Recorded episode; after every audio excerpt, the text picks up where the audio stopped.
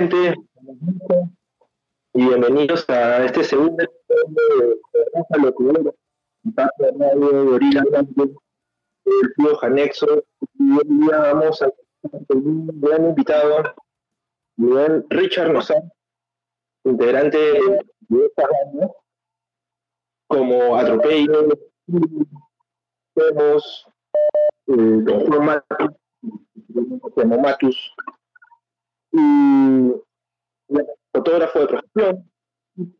En los 90, él, en los 90 fundó el sello Records y posteriormente también trabajó Records.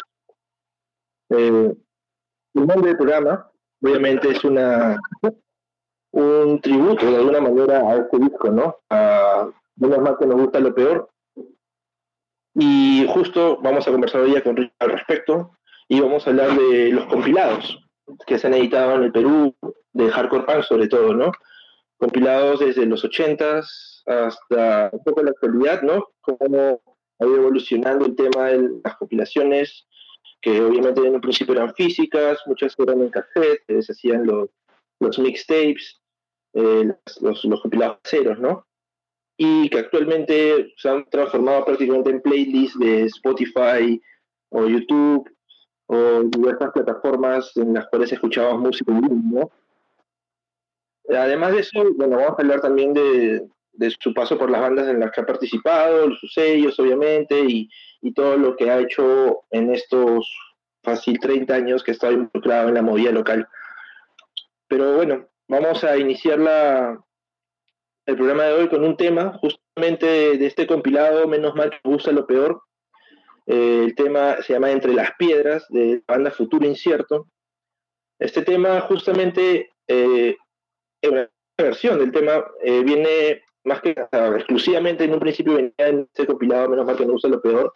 Hace unos años fue estas grabaciones de, de, Futuro Incierto, que eran unas grabaciones de finales de los 90, fueron recopiladas y puestas en un vinilo de 10 pulgadas llamado Cortar Distancias, pero que previamente a esto solo se podía escuchar en el compilado Menos mal que no usa lo peor. Hay una versión de Entre las Piedras, que es con la voz de Pedro, pero que se, me parece que se encuentra tan lejos. Si estoy equivocado me lo pueden hacer saber. Pero eh, esta versión es con George la voz y es la que tal vez muchos de nosotros conocemos o nos iniciamos conociendo, ¿no? Y nada, Vamos a empezar con este tema, Entre las piedras del futuro incierto, y volvemos en un rato.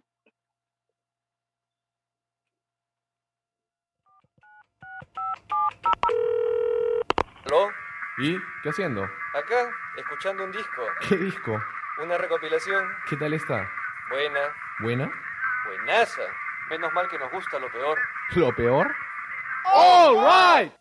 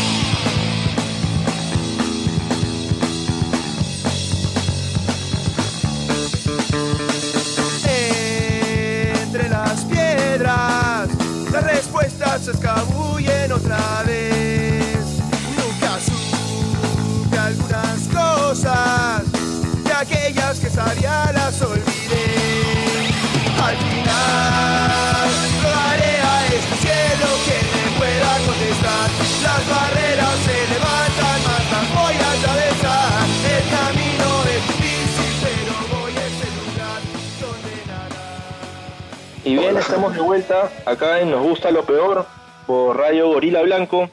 Y ya estamos con nuestro invitado de hoy día, el buen Richard Nozar, eh, que- al cual ya presenté hace un momento. Y bueno, nada, Richard, ¿cómo estás? ¿Qué tal? Bien, ¿Cómo Jano? ¿tú qué tal? Ahí, Acá, tratando de pasarla lo mejor posible. Qué bien, qué bien. Ya empezó el frío, ya acá está un poco ya pasándola así, sudando, sudando frío. Creo que tú sabes más de esas cosas que yo. ¿Tú crees? Bueno, eh, quería empezar más que todo eh, mencionando el tema, un tema que acaba de pasar hace un par de días, que es el lamentable fallecimiento de Gerardo Manuel. Y sé muy bien que, bueno, obviamente en, en Matus tú tocas con su hijo, con, ¿cómo, cómo se llama él? No, no es Gerardo. Alex. Alex. Con Alex, se me fue el nombre. Eh, y me- sé que has sido un poco cercano a él y me gustaría que tal vez nos cuentes algún alguna experiencia con él, algún recuerdo chévere, como para recordarlo y, y rendirle un pequeño, pequeño homenaje ¿no? en este espacio.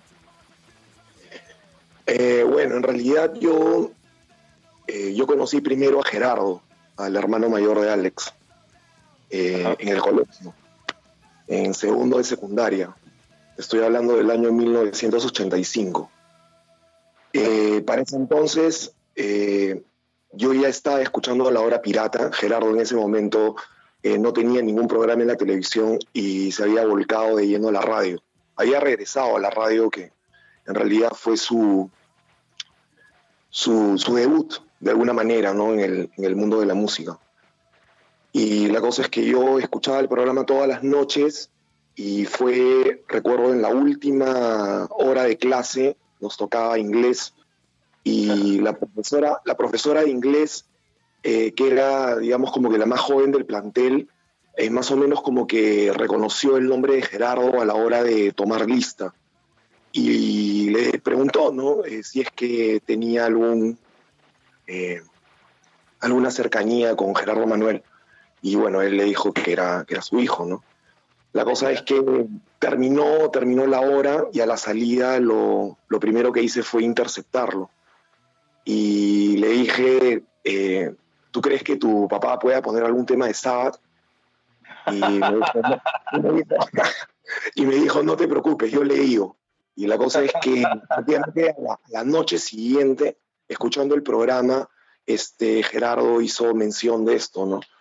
Este, esto es a pedido de, de un compañero de, de, de- de colegio de, de mi hijo Gerardo, ¿no? Que me ha pedido un tema de Sabbath. Recuerdo que puso Warpix. Y qué feeling esa weá. Sí, es, super feeling. Y te, y te digo que tengo, tengo un montón de, historias y de anécdotas con, con Gerardo, porque nos hicimos súper amigos, empezamos a tocar. En realidad fue la primera persona con la que empecé a tocar. Imagino que Este, tocaban ya hardcore en esa época, ¿o qué? Sí, sí, en realidad era, bueno, ninguno de los dos, digamos, como que tenía, tenía un dominio del, del instrumento, ¿no? De sus instrumentos, perdón. Eh, pero la cosa es que sí, empezamos a tocar hardcore. Man, ya. Puta, qué paja, esa, qué, qué paja esa historia, en verdad. Y nada, solo quería eh, darle un pequeño, pequeño espacio a, a ese tema porque, sinceramente, o sea, yo, por un tema generacional, no llegué a, vivir mucho, digamos, los programas de Gerardo Manuel.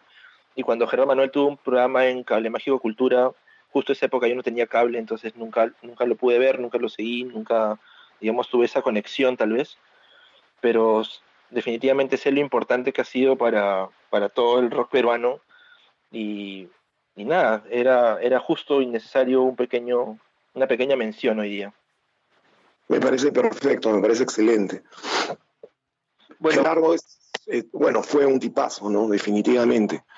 Y, y nada, pues como, como, como sabes, eh, yo lo empecé a seguir desde muy, muy niño. Creo que tenía más o menos unos cinco años para seis años cuando arrancó Disco Club en la televisión. Y no, no recuerdo haber visto los primeros programas, pero, pero digamos que sí agarré el programa en el año en el que comenzó, 7-8.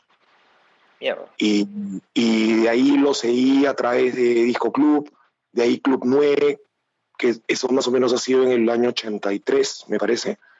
De ahí retomó un toque con Disco Club y bueno, tenía ya el programa de radio y lo escuchaba todas las noches cuando, cuando regresaba de clase. ¿no? Me imagino que sí. ¿no? Era, me imagino que el, el programa que todo el mundo llega a escuchar o a ver, ¿no? Sí, o sea, es, es, es, es algo alucinante, ¿no? Porque en realidad, o sea, nunca en mi vida imaginé, bueno, en ese entonces, imaginé conocerlo, ¿no? Este, mucho menos terminar Claro. eh, haciendo música con uno de sus hijos. bueno, ¿qué te puedo Sí, decir? me Es, todo muy, muy raro, pero, pero, pero, pero de puta madre, ¿no? Claro, lo hace súper especial, en verdad. Exacto. Lo hace súper especial.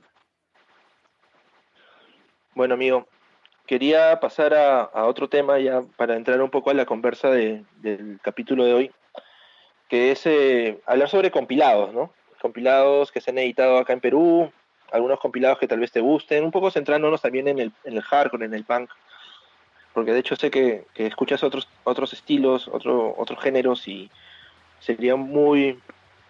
O sea, no tendríamos tiempo para hablar realmente de todo. Preferiría centrarlo un poco en esto, en esta, en esta onda. Tú ya sabes, pues, ¿no?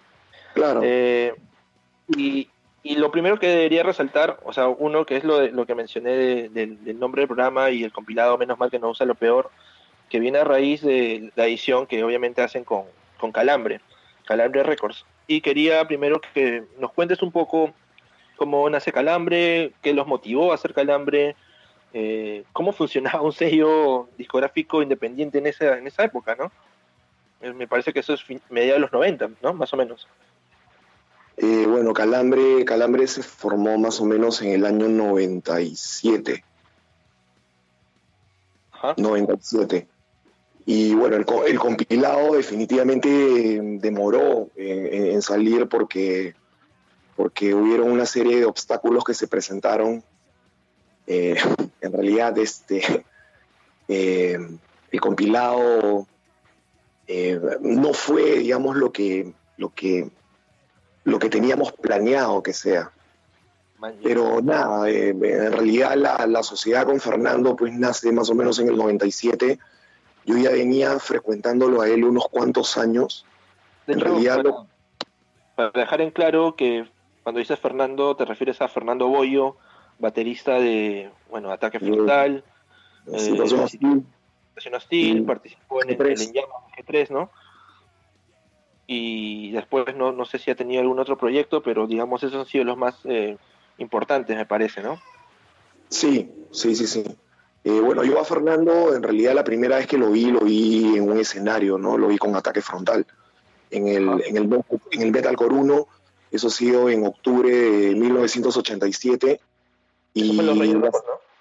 En los Reyes Rojos, exacto. Y la segunda vez que lo veo eh, ha sido en el primer concierto de la Jato Hardcore, que fue en marzo del 88.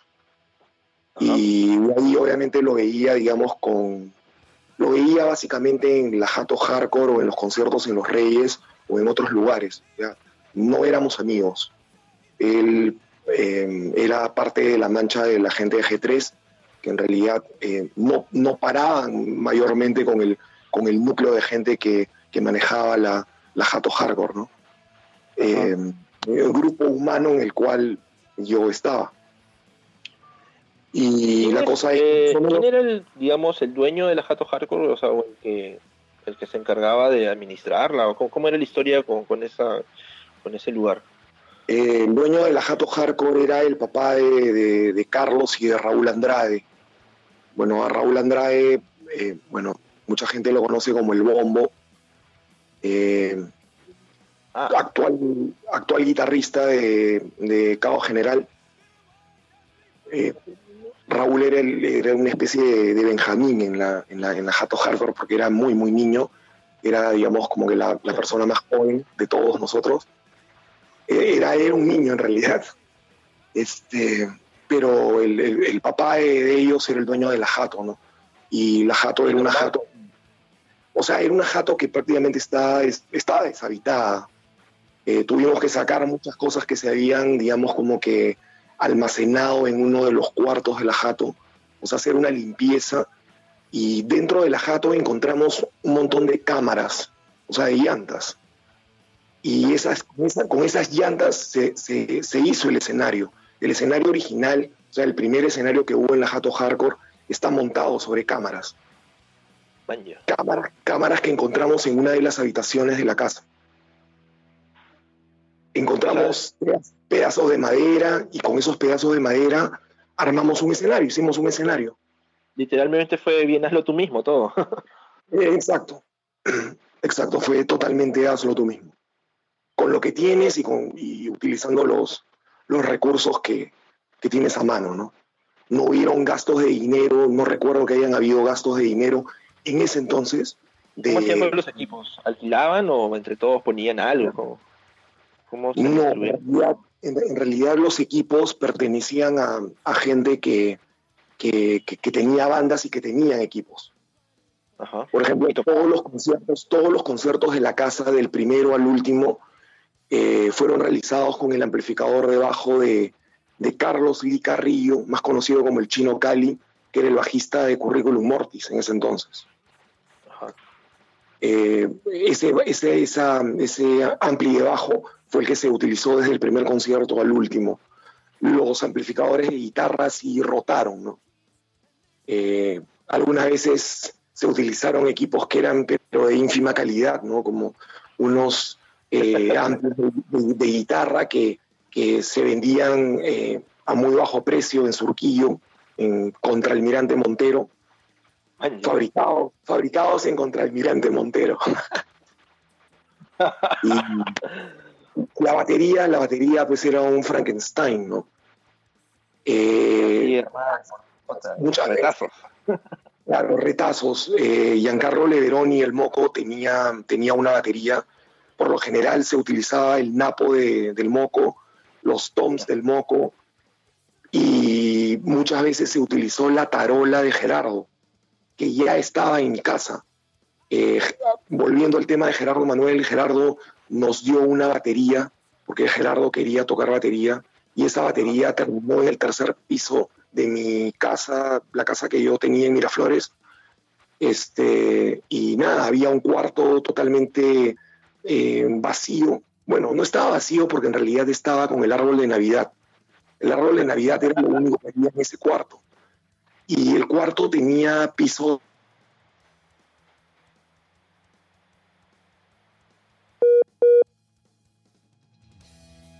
y esa tarola se utilizó varias veces en la Jato Hardcore. Eh, eso, eso lo tengo muy, muy, muy claro, ¿no? Dicho sea de paso, en ese cuarto también se grabó la, la, la, la maqueta de Atrofia. La, de Eh, la matanza, el matanza extrema. Matanza extrema. Putrefacción y Matanza Extrema se grabaron ahí. Maña. Sí, ese, es- ese, bueno, el tema de atrofia es- da para puta, otra conversa aparte, creo, ¿no? Toda la música extrema que se hizo. La avalancha noise, pues, ¿no? La, La avalancha no es que no se detiene, la tan mentada avalancha noise que es imparable, ¿no? es imparable. Bueno, pero ya retomando un poco la historia de Calambre, ya de- desde ahí conocías ya a, a Fernando y, y en, en qué, eh, o sea, lo que pasa es que para, para mí siento que digamos hasta el tipo el 9-2 como que todavía se, se daba todavía esta movida subterránea y, y había mucha actividad, había tal vez muchas tocadas, muchos equipos, eh, perdón, muchas bandas, pero a raíz de, me imagino que también del, del golpe del, del 92 y, y todo ese cambio político, eh, bajó, ¿no? Bajó la, la intensidad de los conciertos. O sea, realmente entre el 9-3 y el 9-5 sé que hay muy poco movimiento. Y es como que en el 9-6 revienta de nuevo, aparecen muchas bandas nuevas. eh, y, y bueno, ya imagino que ahí también ya empieza un poco más la sociedad con, con Fernando y, y- y empiezan a planear cosas, ¿no? Eh, yo en realidad me, me reencuentro de alguna manera con Fernando en la casa de Cachorro, de Fernando Vial, el guitarrista de Narcosis. Yo empecé a frecuentar a, a Cachorro más o menos en el 9, eh, 9-4, 9-5. 9-4 creo. Y la cosa es que empezamos a juntarnos eh, todos los jueves, por lo general los jueves. Yo lo veía, lo veía con mucha frecuencia.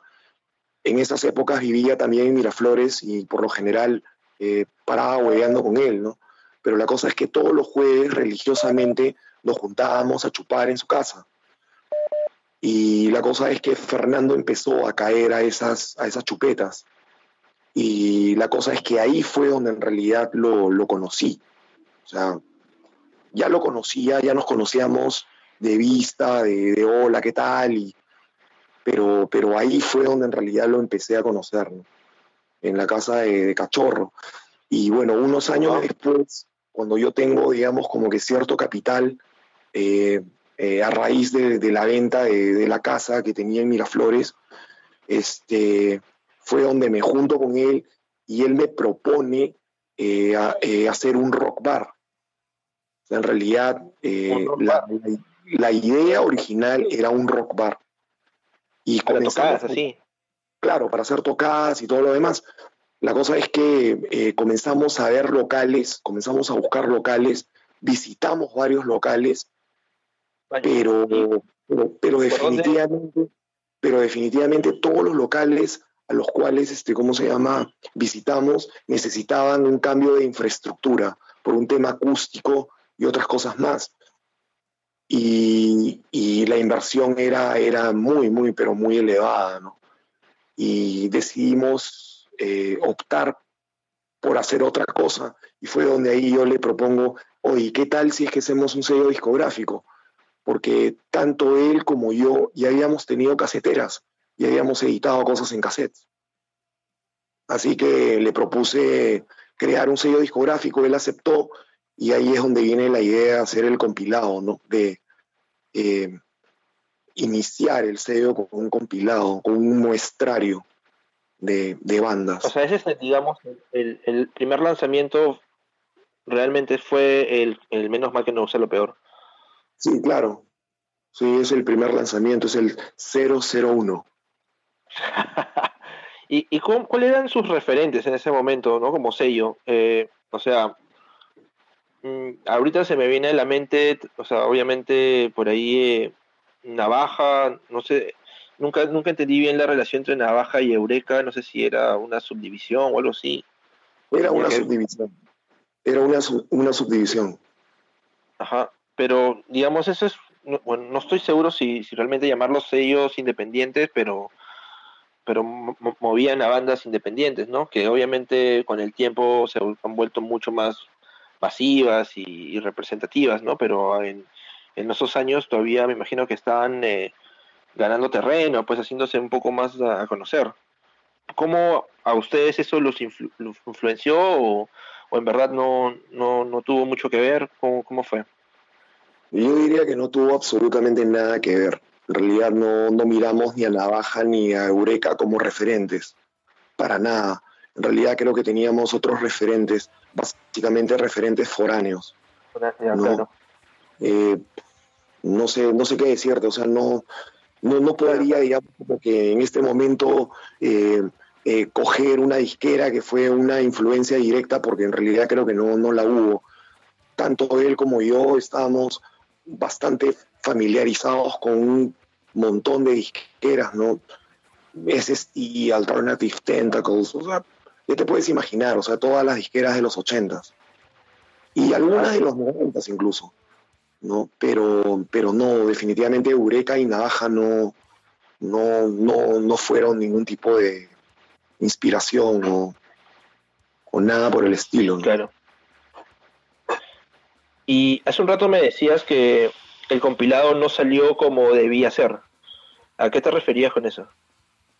Lo que pasa es que en el momento en el cual nosotros hicimos el compilado, eh, todavía no se podían fabricar CDs en Perú. El compilado fue fabricado en Estados Unidos y todo esto lo hicimos a través de Audiolab. Eh, recuerdo a Luis Anelli, no, no sé si lo ubicas, eh, y a dos personas más, dos personas más que formaban, digamos, como que el, el, el clan Audiolab. No recuerdo sus nombres en este momento, pero el todo lo hicimos a través de ellos. O sea, el menos mal que nos gusta lo peor se fabricó en Estados Unidos. Y, y los tirajes en ese entonces eh, eran bastante grandes a comparación de lo que puedes hacer hoy en día. O sea, en ese entonces no podías eh, eh, prensar o fabricar, mejor dicho, porque prensar creo que es algo erróneo para, para un disco compacto, fabricar eh, cantidades de, de 200 o de 300. O sea, tenías que irte de 2000 para arriba. ¿Cu- ¿Cuál fue el tiraje del menos mal? El tiraje del menos, tanto del menos mal como del split de caos general con situación hostil, porque ambos discos se fabricaron al mismo tiempo. Ajá. Eh, fueron 2.000 discos, si la memoria no me falla.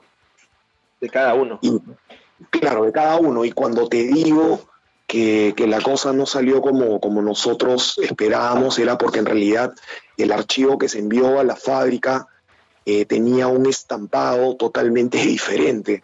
O sea, el estampado del disco iba a ser anaranjado. Ah, el, el stamp. Ah, maña. Claro, el stamp iba a, ser, iba- iba a ser anaranjado. Entonces, la cosa es que cuando llega el disco, no, puta, nosotros vemos el disco y puta, ¿qué pasó acá? mañas? Entonces, Ya imagino, claro, o sea, no- claro, sea, nos cambió, digamos, la perspectiva totalmente el hecho de que el disco fuera de otro color. La cosa es que eh, chapamos unas copias y a la hora de, de revisarlo nos dimos cuenta de que habían errores, errores en teoría de fabricación. Entre algunos tracks habían clics.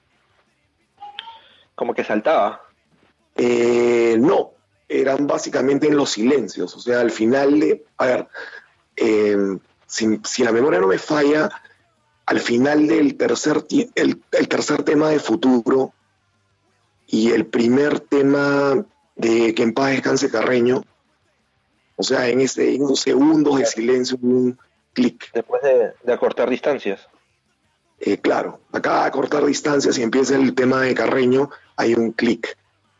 Y, y como ese clic, hay varios clics más a lo largo del disco. En realidad puede ser algo, digamos, como que para mucha gente imperceptible, pero para nosotros nos parecía un error eh, tremendo. Así que fuimos a Audiolab y exigimos nuestras quejas. La cosa- la cosa- plata, mira. Claro, la, la cosa, la cosa es que eh, ellos se quejaron y la fábrica aceptó el error, tanto del color como de- del tema de fabricación. Así Ya. que eh, pre- eh, fabricaron otro tiraje más, completamente gratis. Salieron- ¿Y, ¿Y esas copias extras las tuvieron que devolver o, o las, No, las no, quedaron? no, no, nos quedamos con esas copias y Ah, lo vale. más loco, lo más loco de todo es que a la larga esas copias estaban mejores que las que vinieron después. Ah, no ¿cómo mierda fue eso?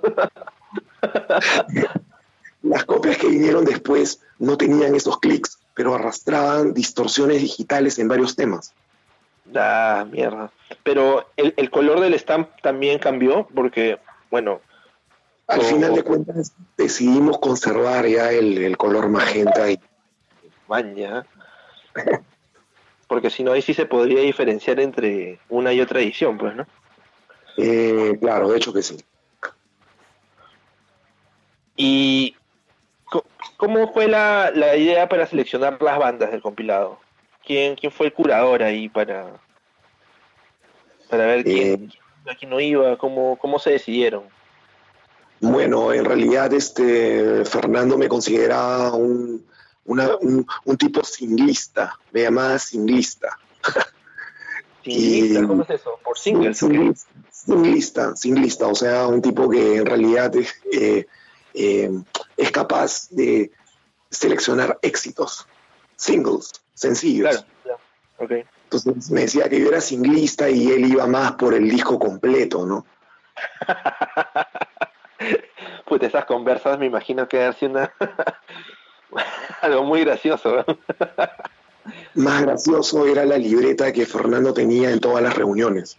Era un cuadernillo era un cuadernillo donde apuntaba día 59. Y apuntaba, digamos, era como una especie de diario, me acuerdo. Un diario de, de calambre. Claro, un diario de calambre, día 60. Se llegó a esto. Yo sé, yo me imagino que todavía lo debe tener por ahí, ¿no? Obvio, el día que lo reediten en vinilo tienen que salir como que todo un booklet así con, con el- todos los días de, de Fernando ahí contados, maños. Pues en realidad yo no creo que, que se vaya a reeditar en vinilo. O sea, creo que ¿En serio? No, O sea, no, yo, no, creo que, no lo veo factible. yo creo que le podría ir muy bien, ¿ah? Pero bueno, volviendo, digamos, volviendo al tema que, o bueno, la pregunta, en realidad el- el- la selección de temas la hice yo. Ajá. Y en realidad fue porque eh, en aquellas épocas yo tenía un, eh, un amigo por correspondencia eh, llamado Jairo Molina, era un colombiano que, que había vivido muchísimo tiempo en, en Estados Unidos, en Massachusetts, y, digamos como que el pata me, me- pedía que le enviara todas las cosas que salían en, en Perú, y si podía conseguir cosas eh, sudamericanas, latinas, eh, también le interesaban, así que digamos como que mes a mes le enviaba todo lo que prácticamente salía, ¿no? Que, que, que no era mucho, en realidad en esos, en, esos, en esos años no era mucho. Y la cosa es que por mis manos empezaron a desfilar una serie de, de- de maquetas, de cassettes, y mi es el curiosidad... formato que, que- que predominaba, pues, ¿no? El cassette. Claro, en ese, en ese momento todo era cassettes. No, cero, cero sí. Sí, cero CDs. O sea, no se podían fabricar en Perú. eh, habían CDs, pero venían de, de fuera y las bandas no, no, no editaban en realidad este CDs. Creo que en realidad el Menos Mal fue uno de los primeros, eh, digamos, como que discos en, CD, probablemente, ¿no? O sea, tengo, tengo memoria de algunos otros lanzamientos, ¿no? Por ejemplo, el disco de la Dispón o, el split de la Dispón Verde, Circo Ficción, que, que, fueron editados en CD, pero, pero no habían eh, mayores lanzamientos en CD. Me acuerdo del de Metadona, el primero. Eh, Creo que bueno, decía. el, el de Metadona se hizo en Estados Unidos, Sí, claro, eso sí, sí lo tenía claro. sí, y en realidad lo, lo lanzó mi, mi, mi actual socio, el chino Mañuco, eh, tenía un sello con su, con su expareja llamado Musica, y, y bueno, ellos, ellos editaron el, el, el EP de Metadona, ¿no? Man, ya. Entonces, retomando lo de, lo de las bandas, eh, tal vez hubieron algunas que quedaron fuera que te hubiese gustado incluirlas ahora viéndolo en retrospectiva o, o crees que realmente está ok como, como está. Eh, yo creo que al final de cuentas me he acostumbrado al compilado como quedó. Pero en nuestros planes originales estaba, por ejemplo, incluir algo de leucemia. Queríamos incluir algo de leucemia, pero, pero no se pudo, no se dio.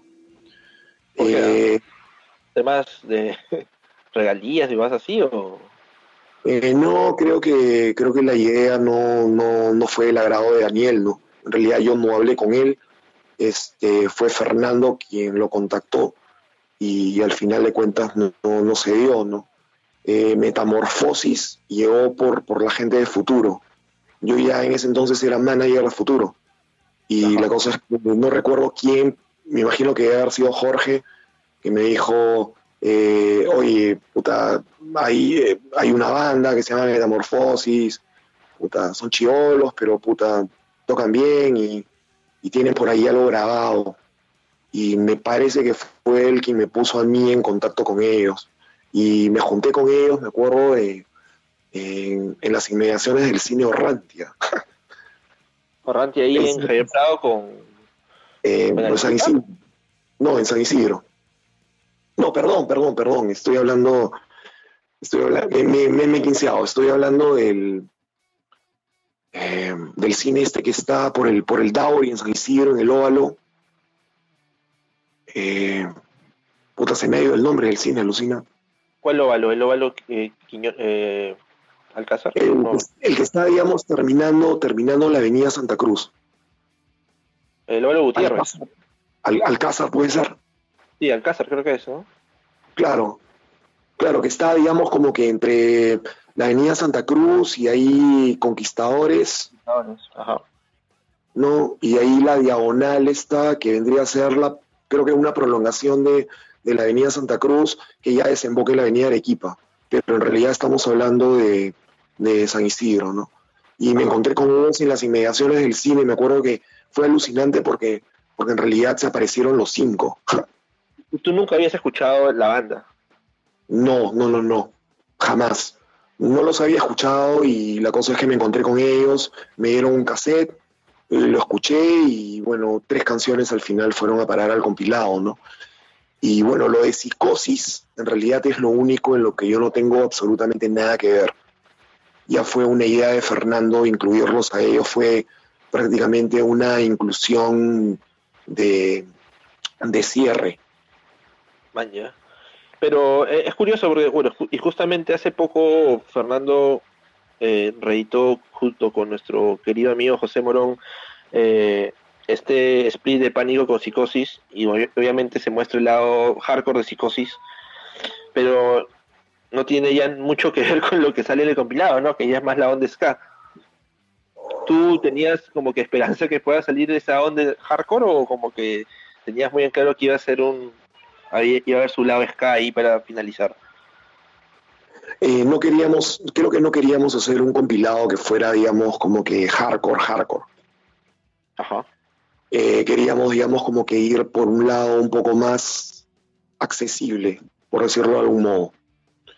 Y, y bueno, o sea, en realidad lo del tema de pánico con psicosis es una idea que, que es en realidad bastante añeja, porque es una, es una idea que nosotros teníamos. Yo todavía estaba, digamos, en, en- Calambre. Rock and Core fue la subdivisión con la que se editó el split de Caos General con Situación Hostil. Rock and Core era el nombre de la casetera que Fernando tenía en los 80 y con la que editó un par de compilados. Eh, yo le sugerí, digamos, como que conservar el nombre de Rock and Core y le creamos un, un logotipo, ¿no? Y la cosa es que el segundo lanzamiento de Rock and Core iba a ser el split de Pánico con Psicosis, con ese psicosis eh, hardcore, ¿no? Es alucinante que lo haya sacado después de, puta, no sé, weón, puta, 20 años. Sí, sí. Han pasado 20 años esa. Claro, es una cosa de locos. Oye, y en esos, en, en esos años, justo cuando aparece este compilado, ¿qué otros compilados recuerdas de bandas locales que, que te hayan gustado? O que te hayan hecho descubrir bandas, digamos, nuevas, así como tal vez a mucha gente descubrió Metamorfosis, ¿no? Con, con ese compilado, porque hasta ese momento todavía no habían sacado su primer disco, ¿no? Bueno, hasta ese momento Futuro Incierto tampoco había lanzado su primer disco. O sea, ¿No consideras las maquetas del futuro, o sea, los, los cassettes como, como disco, o sea, como, digamos, un álbum de por sí? no, no, para nada, para nada. En realidad, eh, la, la idea era comenzar con Futuro Incierto luego del compilado. Eh, no, ellos tampoco creo que consideren esos cassettes como, como, como, como discos o, o, o tal, Bueno, ¿no? de hecho, lo, lo, lo dejan un poco en claro con el disco demos, que, que denominan demos y incluyen toda esa discografía, ¿no? No, Ese, creo que ese, ese creo que es un disco que sacó este Jorge, ¿no? Jorge Cifuentes. sí, sí, sí, que salió hace unos ya, fácil unos cinco años, tal vez, ¿no? Sí, Así. pero creo que está, pero creo que está incompleto. No lo he escuchado en realidad, pero sí vi, digamos, como que la lista de canciones y me parece que, que el primer cassette eh, hay varios temas que, que no están, Que quedaron fuera. que quedaron fuera. O sea, no es, digamos, como que una demografía completa. Ah, ya. Y, y una pregunta así random respecto a la selección de bandas. ¿Nunca se les, o sea, nunca pensaron en incluir una banda tipo Break que tenía mucha afinidad con Futuro Incierto y que, digamos, por ahí tocaban con ellos, ¿no? Que fácil también conocías. Me parece, no, no los conocía, no los conocía. A Rec, a Rec los conozco un poquito después. En realidad no los conocía y, y bueno, en realidad si no conocía Metamorfosis, creo que, digamos, como que es un poco obvio que no conocía Rec, pero, pero no, no los conocía. Todo- todas las todas esa, toda esa mancha era las bandas nuevas, ¿no? La nueva camada con ellos, con Hazme Reír, tal vez con, con Caos y Desorden, no sé, ¿no? Como que eran la, los chi- me imagino que los chivolos, entre comillas, en ese momento para ustedes. Ah, eh, a Caos General, a Caos General, a, a Caos y Desorden, este, en realidad tampoco los conocí en ese entonces. Eh, eh, a de reír los conocí porque en realidad compré el, el- el cassette para mandárselo a este pata que te digo, a Jairo Molina. Ah, y la cosa es que, claro, la cosa es que compraba los cassettes que, que- que salían, ¿no? Jairo tenía, digamos, una orientación más melódica, no era tan hardcore, hardcore. eh, eh, estaba más en punk y, cosas melódicas, así que obviamente trataba de ir por ese lado, ¿no? Y la cosa es que compré el cassette de Hazme Reír y lo escuché. Y en realidad, este, a la hora de armar el compilado, eh, no sé, digamos como que esas dos, esos dos temas me parecían, digamos, como que los mejores. Oye, Eh, ¿de, qué disco me estás hablando? ¿De las, de las cosas no se quedan así? me parece que sí, es el donde está Burbuja y, Bueno, sí, y claro. otro. Claro. Vaya. Oye, y ahora que estabas mencionando, eh, bueno, creo que no, no, no, no terminé de, de- de entender, de entenderte la, la- hacerte entender la pregunta de qué otros compilados así habías visto en esa, en esa época, en esos fines de los 90 que te, que te hicieron descubrir bandas, digo. Puta, el único compilado, Que te venga así ahorita que digas, puta, este compilado tuvo puta de puta madre y, y rescato estas bandas, ¿no? mucha ninguno en realidad, porque, porque no habían compilados prácticamente en ese, en ese momento. No habían mayores compilados. Me parece que el último compilado que, que recuerdo haber escuchado es el último surf.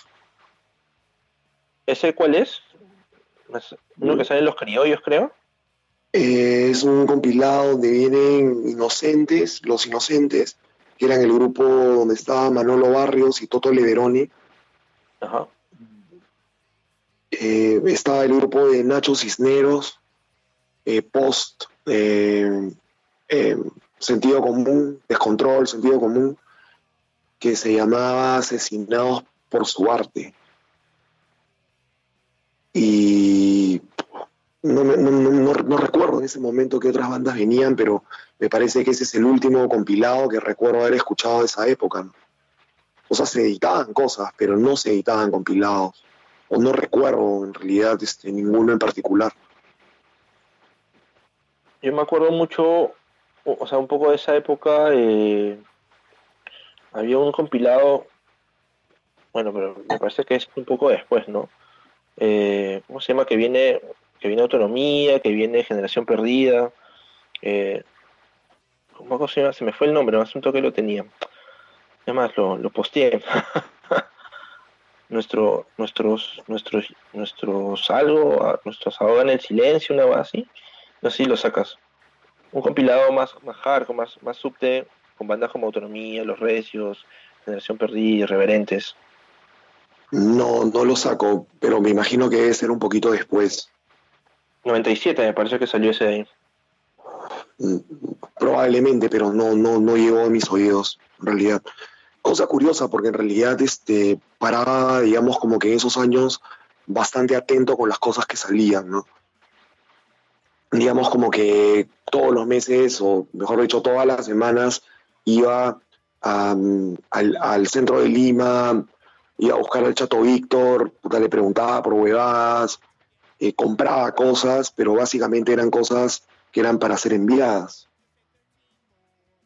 Pero las escuchaba, ¿no? Creo que todavía tenía, digamos, como que cierta curiosidad. Y las escuchaba, ¿no? Y eh, como por ejemplo la segunda maqueta de, de Tres al Hilo, ¿no?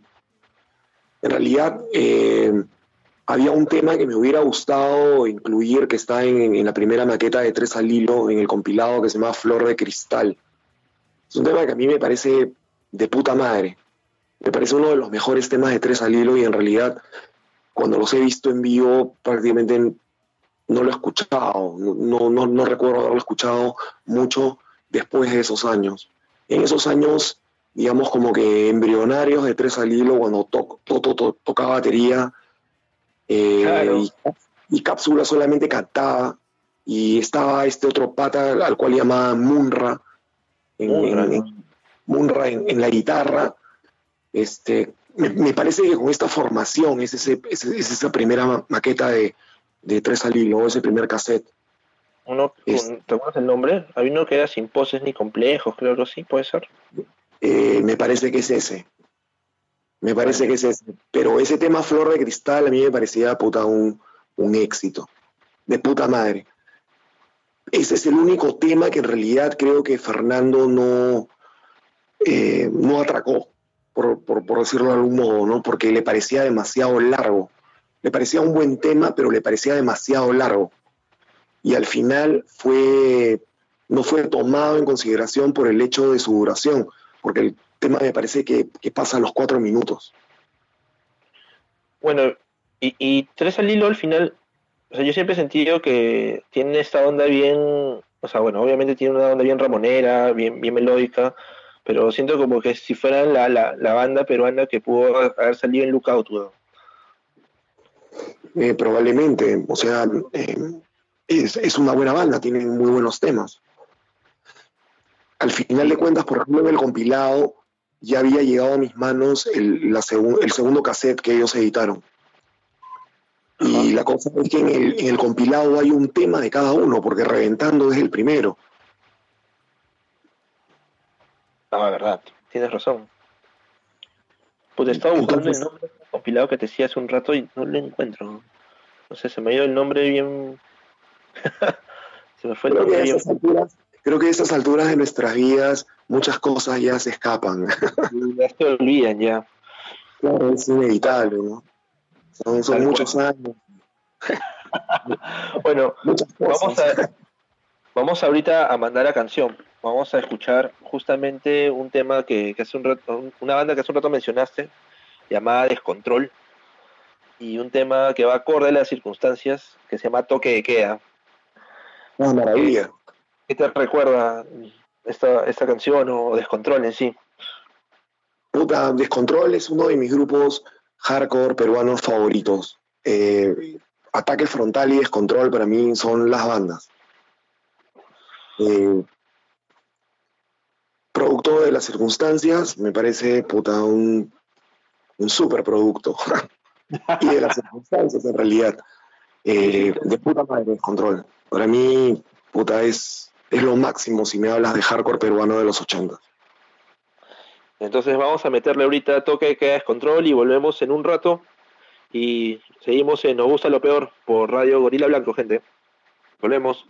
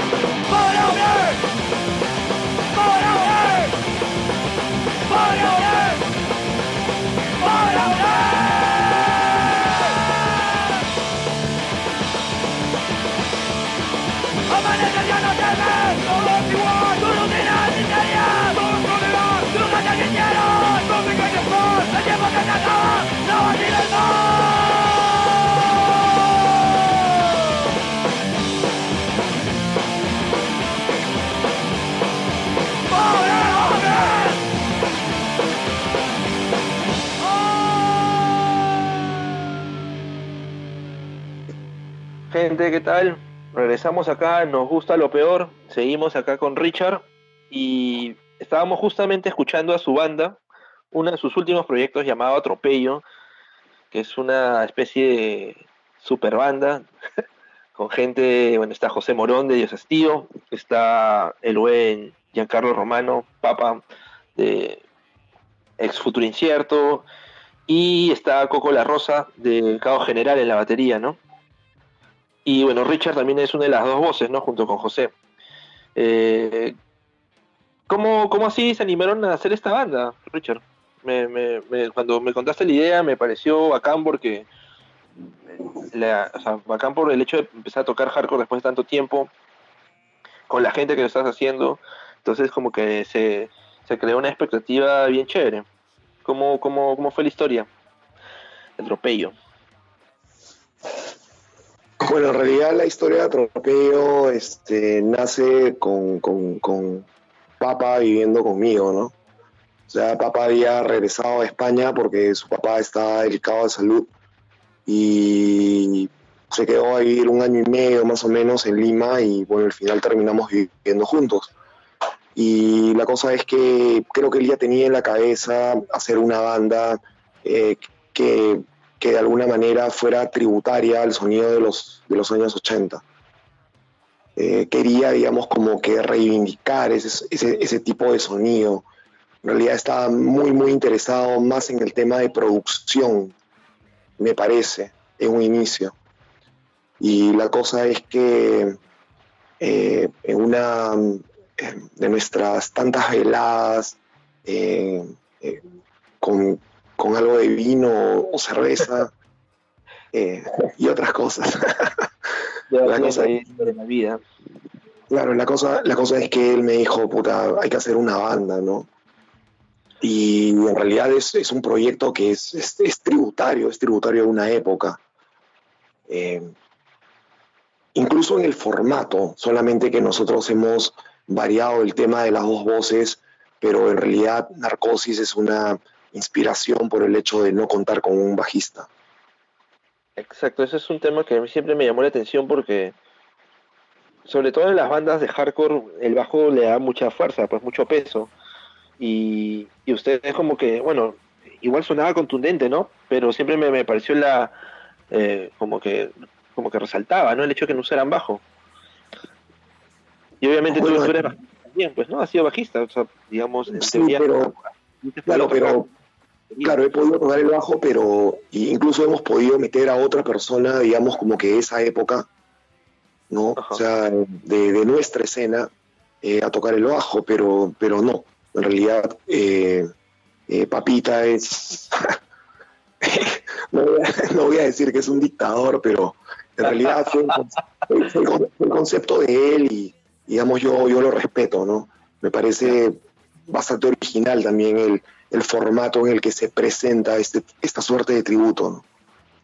Un saludo al buen Papa. No sé si está escuchando, no lo creo en verdad, pero, pero si algún No, momento yo, yo creo que ya debe estar metido en el sobre, porque, bueno, sí, tú pues sabes ya que- son- hay- hay varias horas de diferencia. sí, varias.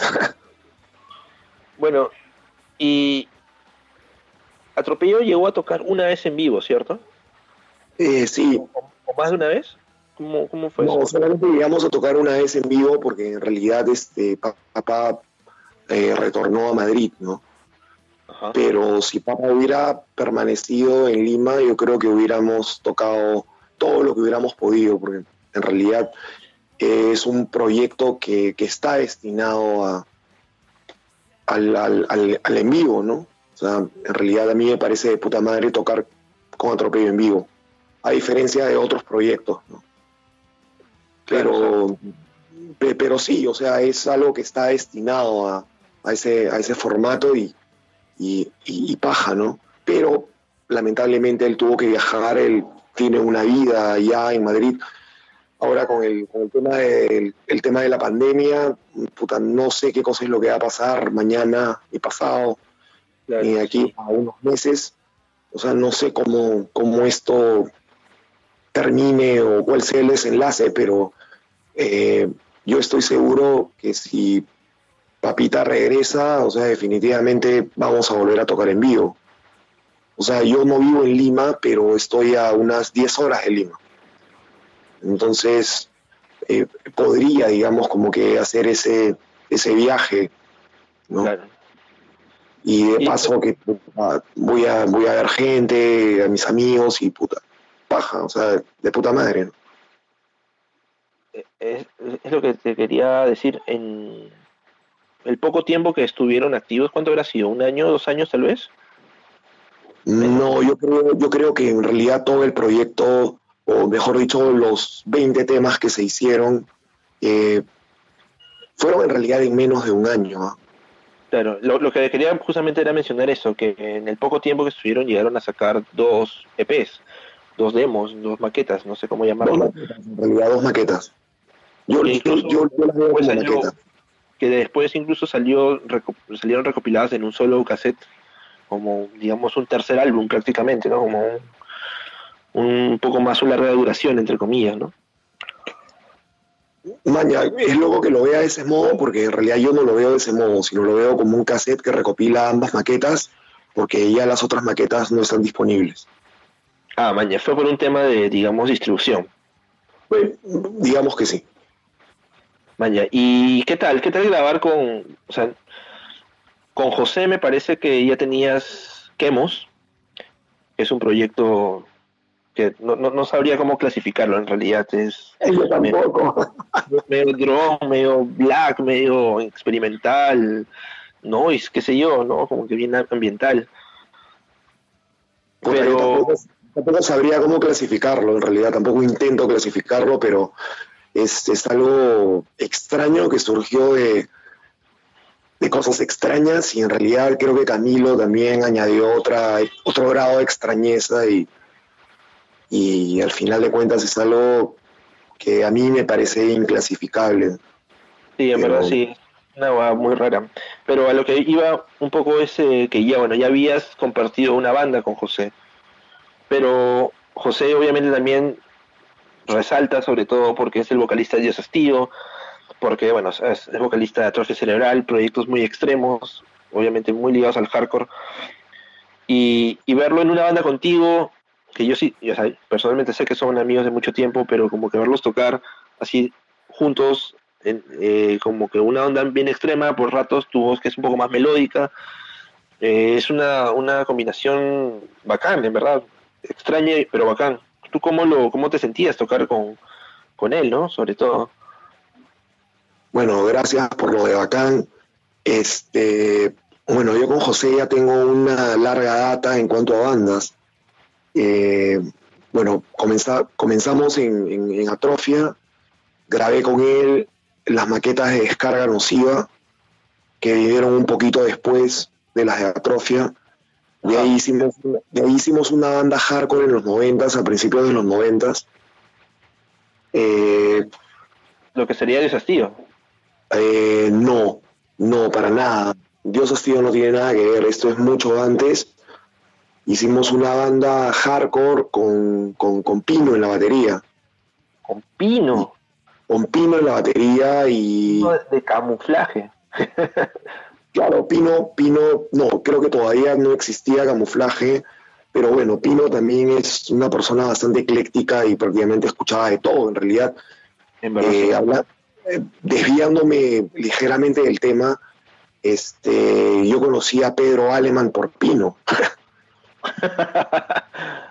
es más, o sea, escuché por primera vez Futuro Incierto por Pino, porque Pino tenía en su antigua casa en Miraflores, en el tercer piso, una, una especie de sala de ensayo, donde estaba su batería y había amplificadores y todo lo demás, y mucha gente ensayaba, pasaba por ahí. Así que con todos esos recursos, y yo lo frecuentaba y José también, dijimos, ¿por qué no hacemos una banda? Y ya, la hicimos. Y al final de cuentas terminamos tocando con un pata, eh, Javier, no supe más de él, pero sé que hizo una banda de thrash metal llamada Agresión Extrema. Oye, pero tocaron en vivo. Tocamos en vivo en un concierto que se hizo en la terraza de su casa. Ah, maña. Porque justamente mi pregunta iba también un poco al hecho de que, pese a que ya, yo, o sea, sabía de, de que habían tocado en Atrofia y, y tal vez en algunos otros proyectos en los noventas, pero eh, en vivo creo que nunca habían tenido mucha mucho esa dinámica, ¿no? O sea, de, de- o sea, más que todo era grabar, ensayar, más que, digamos, eh, tocar en vivo, juntos, ¿no? Tú y José. No, ya lo habíamos hecho en la terraza de, de- de- la casa de Pino, ¿no? Vaya. Sí, ya lo ¿Ese habíamos ¿Tenía nombre o no, no tenía nombre? ¿Cómo?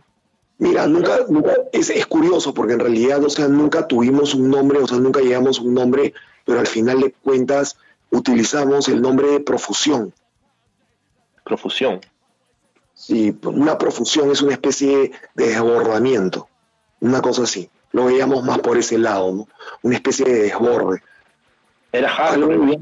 O- Era hardcore. No, era hardcore, era hardcore. José cantaba, yo tocaba la guitarra y Pino tocaba la batería. Luego se incorporó Javier en el bajo. Eh, ensayamos con él varias veces.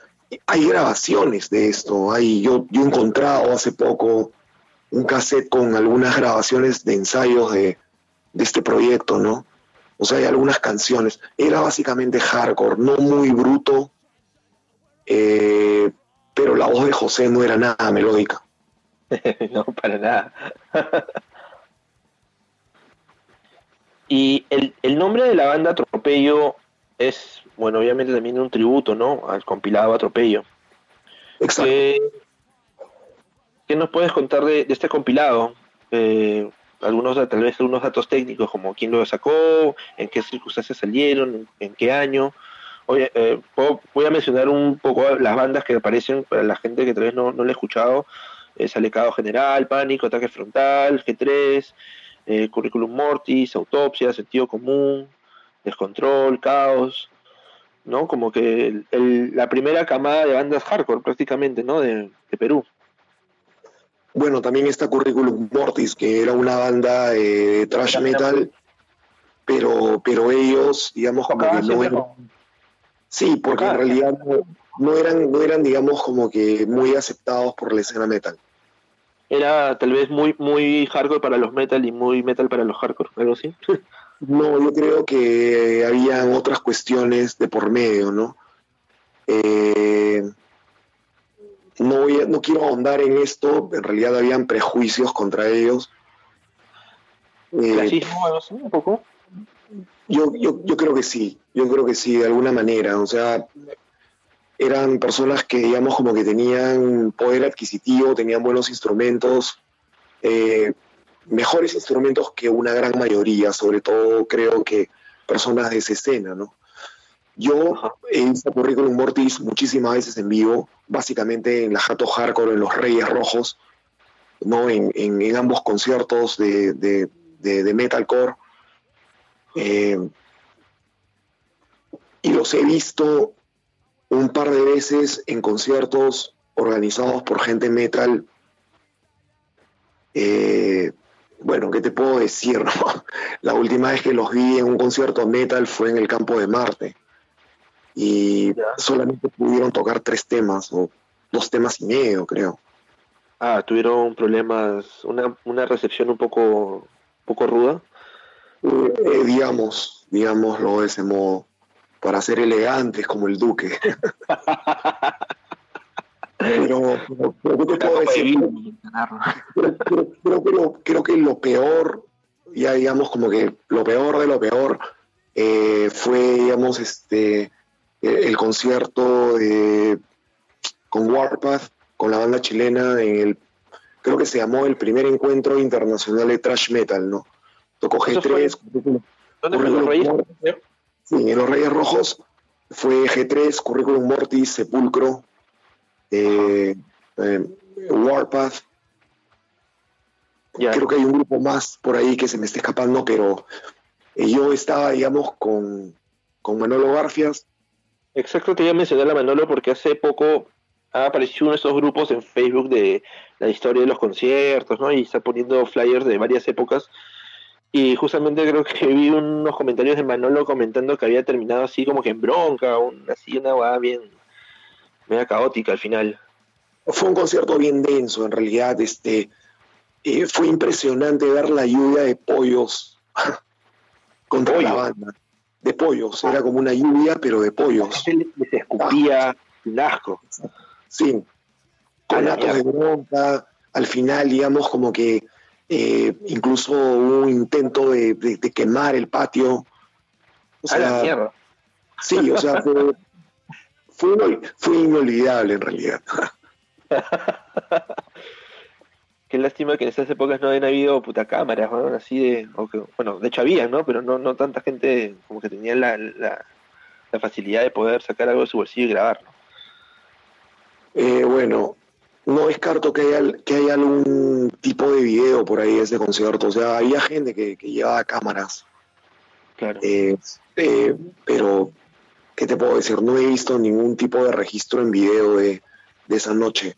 Yo tomé fotos, perdí absolutamente todas las fotos que tenía de Curriculum Mortis de ese, de ese concierto, pero me quedan algunas de G3, que también fue un grupo, digamos, como que bastante eh, hostilizado por la audiencia que obviamente era mayoritariamente metal, ¿no? Ah, ok. Pero lo que pasa es que siempre, al menos, por ejemplo, en la época de la Jato Hardcore, eh, en los afiches, que hasta donde tengo entendido, tú has hecho varios de ellos, ¿no? De los, de los volantes de, de la Jato Hardcore. Siempre abajo, abajito siempre había mensa- mensajes, ¿no? Como diciendo, tal persona, no se acerque, tú, maldito, ¿no? Siempre había como que mensajes, ¿no? Como que, digamos, incluso hasta fácil podían sentirse como que estaban retando, ¿no? Que tal vez pueda pasar algo. ¿Qué, qué, qué onda con eso?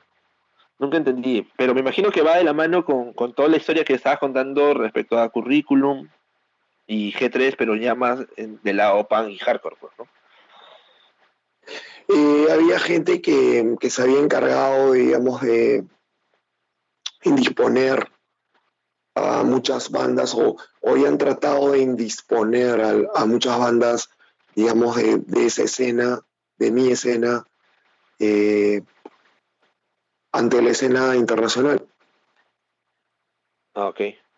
Y nada, una cosa condujo a la otra y en realidad Guillermo fue, Guillermo Figueroa, baterista de G3, me parece que fue la persona que, que impuso eh, un tipo de estilo en esos afiches.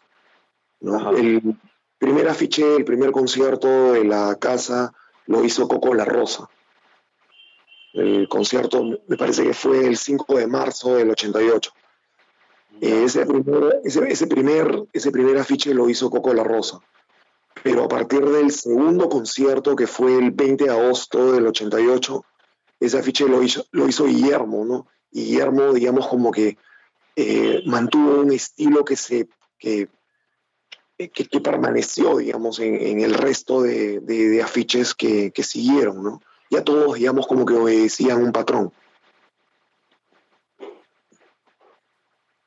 incluido el afiche del Metal Corvos, que no fue en la Jato, fue en Rayes Rojos, pero digamos como que también guardaba el mismo estilo, ya. Oye, pero regresando un poco al tema de, del compilado y del compilado atropello, eh, ¿cómo, o sea, en ese momento, cuando, que- en, en qué año salió? Es lo que primero que quería tener claro. ¿Te refieres al cassette que junta ambas maquetas? No, no, no, estoy hablando del compilado atropello. Ah, este, ese compilado fue editado por César Montalbán, eh, que tenía una casetera, una de las primeras caseteras, y se llamaba Bacteria Tapes. Ah, En realidad, en, en realidad solamente eran tres personas las que, las que tenían caseteras en ese entonces. Uno era Giancarlo Leveroni, el moco, yo tenía GS Tapes. Eh, el otro era Fernando Boyo, que tenía Rock and Core. Y la tercera persona era César Montalbán, que, que tenía Bacteria Tapes. ¿Y él, él tocaba en una banda, en alguna banda? Él tenía una banda, él tenía una banda llamada Discordia, con Discordia, con Alberto Málaga, el pajarón, que fue el primer vocalista de Sentido Común. Eh, Alberto, Al- Alberto graba eh, eh, la, primera maqueta o demo de, sentido común. Que en realidad no, no sé cómo, es una grabación en estudio, pero en realidad nunca fue distribuida, nunca fue editada, nunca tuvo portada. La de sentido común. Sí, y hay una segunda grabación en estudio de sentido común con, con Rodrigo en la voz. O sea, a partir de septiembre del 88, eh, Pajarón de- deja la banda y incorporan a Rodrigo como vocalista y hacen una segunda grabación en estudio. Esto es como un previo a PDI, ¿no? Eh, bueno, sí, se podría decir que sí, porque creo que el Moco estuvo en PDI al principio. Ajá, creo que sí. Bueno, Sí, yo, yo también, yo también creo que sí. ¿tú cómo descubres este compilado? O sea, ¿en qué circunstancias llegó a, tu, a tus manos? Atropello. Atropello, sí. Este, nada, era, era amigo de, de- de César. Ah, ok. Era uno de mis mejores amigos dentro de esa escena. Te lo pasó. Eh, sí. O estuviste involucrado también un poco en el proceso, de alguna manera, ¿no?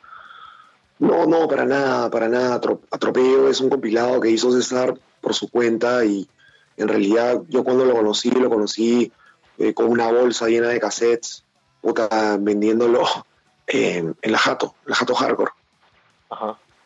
¿no? Y nos conocimos y me dio una copia y, y nada, nos hicimos eh, amigos y nos comenzamos a frecuentar, ¿no?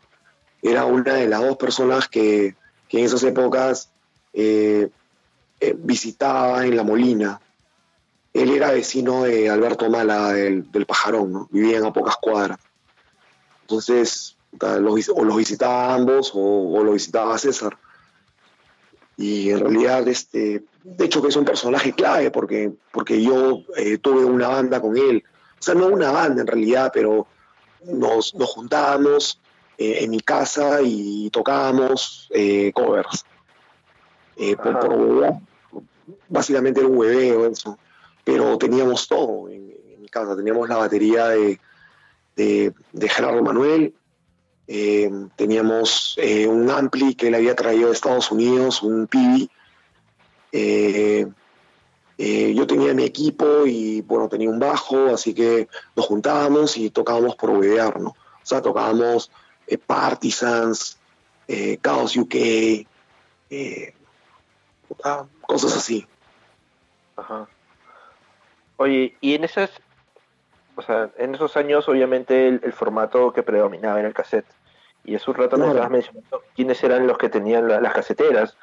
¿Cuál, cuál era, o sea, y, y hay todo este feeling, ¿no? Digamos, con que cada persona podía, tenía la facilidad de poder crear sus propios, sus propias compilaciones. Al final no tenías tanto que esperar, digamos, que, que alguien edite algo, sino que, digamos, de agarrar de varios discos, de varios álbumes, varias maquetas, grabarte una, compilación para ti, ¿no?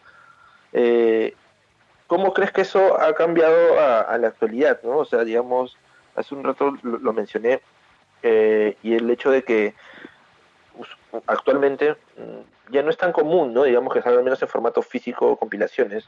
Se usa mucho, digamos, compilados por Bandcamp o playlists Spotify o de YouTube. Tú que has vivido toda esta, esta evolución, ¿cómo lo sientes? ¿Cómo, cómo, cómo te sientes al respecto ya? Tal vez eh, no tener esa, digamos, ese feeling de tú mismo grabarte las cosas que, que querías, a simplemente ahora dar un play, agregar, agregar y dar un play y ya tener todo lo que quieras escuchar. Bueno, yo creo que en realidad, eh, bueno, la cosa funcionaba de una manera un toque distinta, o sea, no era, bueno, en realidad creo que tú te estabas armando un compilado, porque en realidad tú eras la persona que estaba eligiendo los temas del compilado, o sea, definitivamente lo estabas haciendo bajo tu propio criterio, pero tampoco se trataba de agarrar un disco y, y hacerlo, ¿no? En realidad todo decía una especie de procedimiento que era eh, lanzar eh, eh, avisos en, en- fanzines y esperar a que te contacten bandas que ya tengan algo grabado y te envíen el material. Y tú, digamos, sobre ese material elegir una o más canciones que te gustaran y armar un compilado. La cosa ya más por ese lado. Claro, o sea, eso me refería, cuando lo, que te mencioné me refería un poco al, hecho de que cada uno se podía hacer un mixtape, por, así decirlo, ¿no? Digamos, como que no es no, no un lanzamiento oficial de un compilado, digamos, bajo un sello y todo eso, nota, sino la, facilidad que uno tiene de poder eh, grabarse, ¿no? En un cassette, varios temas, con, un- con una casetera, ¿no? Eh, bueno, eh, sí, pero lo que pasa es que estos mixtapes o compilados los estabas eh, comercializando. O sea, No, lo- pues, Lo, lo decía como el hecho de que cada uno, o sea, que eh, también tenías la facilidad, digamos, o sea, podías hacerlo para ti y ponerlo en tu Walkman y, y- y, digamos, armar tu propia lista de reproducción, pues, ¿no? No, no tanto un compilado como el hecho de lo que tú estás contando de, de es claro, poner un aviso, esperar que te manden el, material y tú recopilar y hacer un lanzamiento con un nombre y con un, concepto, ¿no? No iba, no iba tanto por ahí mi, mi, mi comentario, sino como la, la facilidad, no sé si la facilidad, pero el feeling de tú mismo grabarte cosas, ¿no? Seleccionar y, y, armar un una compilación en cassette. Bueno, definitivamente el hecho de recibir eh, demos o, o- ensayos o material en vivo de, gente que, que- vio tu aviso y te está enviando el material y tú lo escuchas y puta, es una verdad alucinante.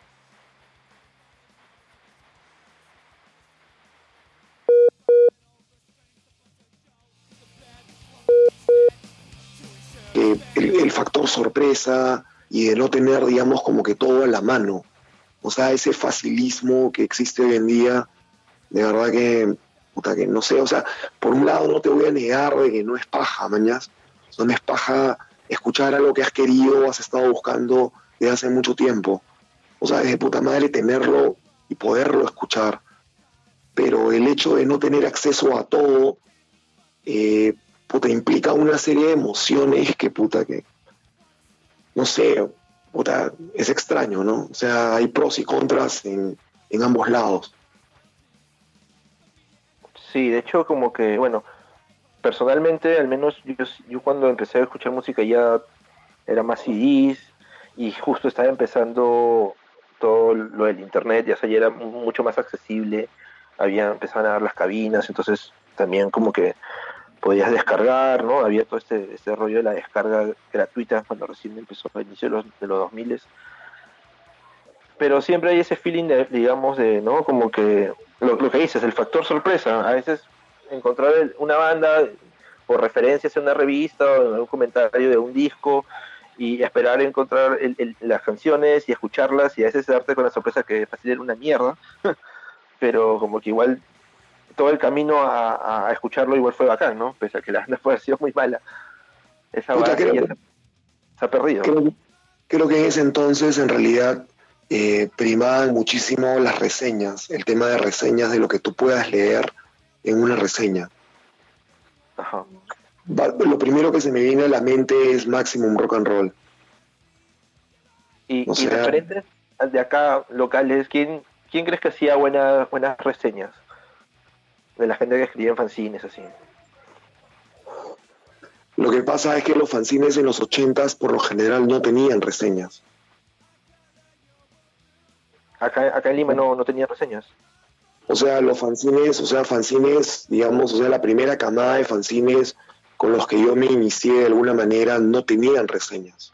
Ah, no habían reseñas del material. Básicamente eran eh, entrevistas y artículos y reportes de escena. Siguiendo, digamos, de alguna manera el formato de Maximum Rock and Roll, ¿no? Ajá. Pero no habían reseñas. Yo no ¿Y tú- recuerdo, digamos, como que no recuerdo fanzines que hayan tenido una sección de solamente reseñas. Si tú tuvieras que reseñar un compilado que te marcó peruano de los entre 80 y 90, o sea, dejando de lado un poco el atropello, ¿cuál, cuál sería? Un compilado de los ochentas, definitivamente el volumen 1. Y que, a ver, armándote una reseña así corta, concisa. Esa es la misma tampoco.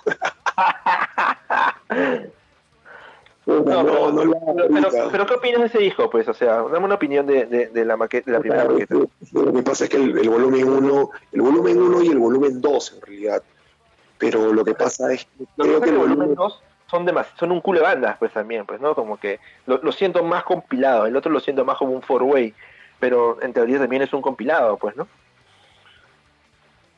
es verdad, es más un four-way que un compilado. Pero eh, no sé, bueno, el volumen 2 también es importante, definitivamente, ¿no?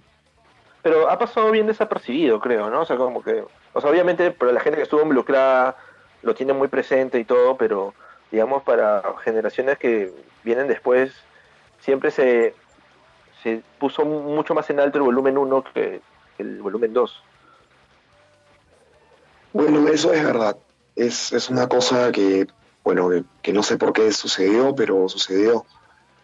Eh, Porque igual en el, en el volumen 2 hay puta, muy buenas bandas, ¿no? Hay, hay, hay hartas bandas que, que tal vez, eh, algunas, o sea, algu- algunas que han, han pasado caleta, pero que tienen un sonido bien, bien chévere. bueno, y también hay más variedad. Claro, exacto. Me parece que está Claro, T bueno. Cobre, está... No, no, no, T de cobre no está en el 2. Ah, no, No. pensé que me, me estoy hueveando con, con el compilado, con el tributo al rock subterráneo. Ahí sale T de Cobre. No, es posible, ese sí no lo conozco, pero pero T de cobre no está en el volumen 2. T de cobre es posterior también. Claro, sale conflicto social, delirios crónicos, flema, sociedad de mierda, Pánico, eructo Maldonado.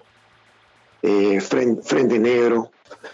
Y, y la verdad, y, y la verdad te diré que, o sea, probablemente eso sucedió acá, pero, pero no sé si haya sucedido en, en, en otros, en otros lugares. Porque, por ejemplo, cuando, cuando yo arqué con mi propia casetera, digamos, unos años después, o sea, ya en los noventas, este, puse un, un, un aviso en Maximum Rock and Roll. En realidad fue una, una carta en la sección de cartas. Y la primera, la primera persona, o sea, digamos como que seguía las indicaciones de Chris X de, de la BC Tapes, que es probablemente la casetera más famosa que ha existido. Eh, Chris X escribió una, una nota en el fanzine Ahora o Nunca, en el segundo número, que era un fanzine que, que era hecho por Alejandro y Armando de Cabo General. Ajá. Y Chris X te, te explicaba o, o te daba las pautas para, para iniciar tu propia casetera, ¿no? Y una de esas era colocar, digamos, avisos en, en, en fanzines solicitando demos, material en vivo, material de bandas en líneas generales, ¿no? Ese era el primer paso y bueno, lo hice con Maximum Rock and Roll. Y te llegaron... Así fue también como conocí a Tim Johannan, que era eh, prácticamente el, el- el director de la Maximum Rock and Roll, tanto de la radio como de la revista. Él me pidió una copia del disco de Leucemia, por ejemplo, ¿De cuál? ¿El primero? del primero, claro. Y me dijo, "Neces- tengo una copia, puta, el disco me parece de puta madre, pero necesito una segunda copia para la radio. Y nada, la, la cosa es que yo se lo mandé. ¿Qué le mandas? ¿El LP? Le mandé un LP. En, eso, en esas épocas era muy sencillo conseguir el LP, puta. Claro, obviamente. Y aparte me imagino que también estaba, que ya el formato estaba en, en decadencia, ¿no? No, para nada, el CD todavía, o sea, el CD ya existía, pero no había llegado, o sea, no era, digamos, como que, que eh, Pero más en el para todo el mundo. Pero o sea, había- Megadiscos, Megadiscos tenía CDs, ya en esas épocas Megadiscos había comenzado a traer CDs, pero eran carísimos y muy poca gente tenía un reproductor. claro, O sea, definitivamente el Era- vinilo era algo- tenía- ah, era, un, era un privilegio todavía. algo así. Y, aló, oye, y eh, lo que te quería decir sobre el volumen 2, ¿tú crees que este compilado tuvo el mismo impacto hacia afuera que, que tuvo el volumen 1? Ya, por ejemplo, eso es algo que, que se me había ido y que te iba a decir. Cuando yo pongo este, este aviso en Maximum Rock and Roll, o mejor dicho, publico esta carta en Maximum Rock and Roll, la primera persona que conozco es un australiano que vivía en un asentamiento minero eh, bastante alejado, ¿no? Pero él me dijo que lo único de Perú que conocía era el volumen 2. Jamás. ¿Cómo, llegó- cómo- cómo llegó ahí? Puta, ya es una cosa loca, ¿no? El volumen en realidad- 2 solo salió, solo salió en cassette, ¿cierto? Sí, claro que sí. Solo y en cassette. el volumen tiene 1 razón. el volumen uno también. O sea, en esas épocas el volumen 1 también Claro. solamente era cassette. Es cierto, es cierto, es verdad. ¿Y, y quién los editaba? Es lo que nunca, nunca supe. Eh, la nave de los prófugos. ¿Qué- ¿Quiénes eran exactamente ellos? O sea, conozco de nombre, obviamente, la nave de los prófugos, pero no sé quiénes eran los- las personas. Eh, yo tampoco, en realidad, no, o sea, no te podría, digamos, como que responder esa pregunta, pero en realidad creo que la nave de los prófugos era algo así como una especie de colectivo. Ok. ¿Y otro compilado que recuerdes paralelo a- al volumen 2 o así ochentero peruano? Que pase caleta, tal vez que no haya sido muy, muy, muy difundido o que haya quedado un poco en el olvido. Yo creo que los tres compilados por excelencia de esa época es el volumen 1, el volumen 2 y probablemente el atropello. Después de eso como que ya no es, es muy escaso, entonces dices. Eh, hay bandas peruanas en compilados editados por otras caseteras, sí, pero son compilados internacionales, o sea, hay bandas peruanas, pero básicamente el, el grueso son bandas internacionales. Ajá. Interesante eso. Porque siempre creí que justamente se, se hacía bastante lo de los compilados, en verdad. Pero no, te- no tenía, obviamente, nombres eh, en mi poder, o sea, no tenía referentes, más los que también eh, has mencionado. Pero siempre creí que por ahí tal vez había gente que sacaba, ¿no? Digamos así. Como ahora, digamos, hay esos compilados que cualquiera saca en Bandcamp, ¿no? Digamos, o sea, por por así decirlo como que gente que acá agarra unas cuantas bandas y sacaba algo. Pero, pero no. ¿Qué, qué, qué compilados crees que son los que de, de Sudamérica, Latinoamérica, eh, llegaron o también tuvieron algún tipo de repercusión en, en- en la movida en Lima? O en Perú, ¿no? En Lima lo digo por, por el hecho que, que tú has vivido más que todo acá, ¿no? O sea, te refieres a compilados sudamericanos. Ajá. Mm, en español, pues, ¿no? Porque creo que el tema del idioma, o sea, fácil, para algunos no, no era un problema, pero para fácil un gran sector era como que, bueno, pues no, no entendía tal vez, no, no podían percibir con el mismo feeling la- las cosas tal vez, ¿no? Por el tema del idioma. Esa es una buena pregunta. En realidad no se me viene a la, a la cabeza compilados que hayan sido, digamos, como que influenciales en español. En español, o- o- ojo, estoy, digamos, como que enfatizando el tema del idioma. Sí, claro. Porque en realidad creo que los com- compilados sudamericanos que más pegaron acá son los compilados clásicos brasileños. Y ahí no estamos hablando de español. Claro, claro. Había esos compilados donde sale Orjo Seco, pues, ¿no? Eh, Cólera, inocentes, claro, ratos también, ¿no? Claro, ratos también. Bueno, vamos a ir a mandar a un par de canciones más y vamos a, para ya entrar al último bloque, eh, seguimos acá en Nos Gusta Lo Peor con Richard Mozart eh, por Radio Gorila Blanco, gente. Los dejamos con un tema de Espirales, banda donde también tocó Richard, y una época, y bueno, vamos a tocar el tema Espirales. Nos vemos, nos volvemos.